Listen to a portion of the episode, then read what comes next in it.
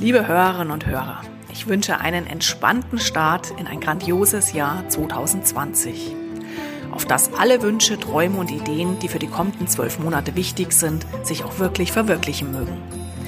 Vielen Dank für die Treue beim Zuhören und tausend Dank für die vielen, vielen E-Mails an mich, den regen Austausch und die Nachfragen.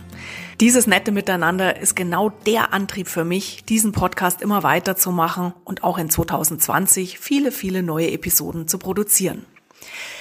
Ja, ein neues Jahr bringt ja auch immer die Chance mit, etwas zu verändern.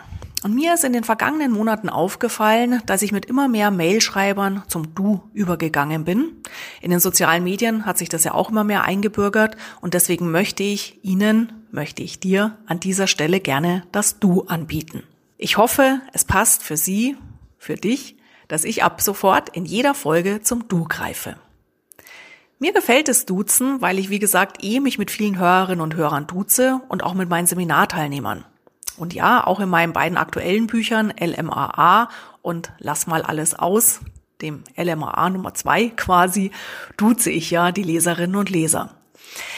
Und zum anderen mag ich das Duzen, weil wir bei den ganzen Themen meines Podcasts ja ganz stark in der Kommunikation mit dem eigenen Ich sind. Ja, Thema Veränderungen, persönliche Weiterentwicklung, ganz stark an uns selbst gerichtet. Und da haben Studien gezeigt, dass wir, wenn wir etwas verändern wollen in unserem Leben, am besten auf der vertrauten Du-Ebene empfänglich sind. Also los. Nehmt diese Jahresauftakt-Episode doch auch gleich mal zum Anlass, um euch selbst zu fragen, was ihr ab sofort beenden wollt, was ihr ab sofort neu machen wollt. Welche Gewohnheiten willst du ändern? Was machst du schon so ewig? Und vielleicht auf eine andere Art und Weise was wäre vielleicht ab sofort sehr viel schöner?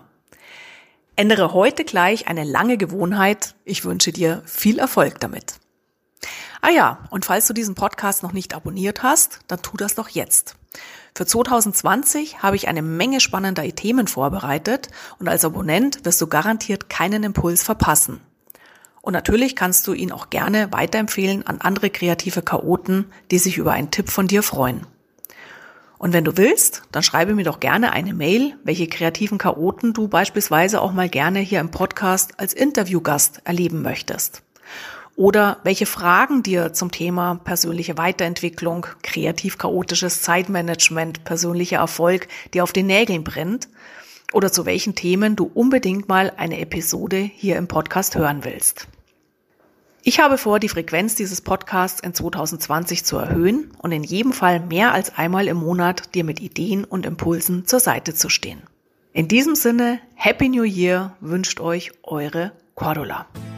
So, das war's auch schon, die neue Ausgabe des Podcasts Kreatives Zeitmanagement.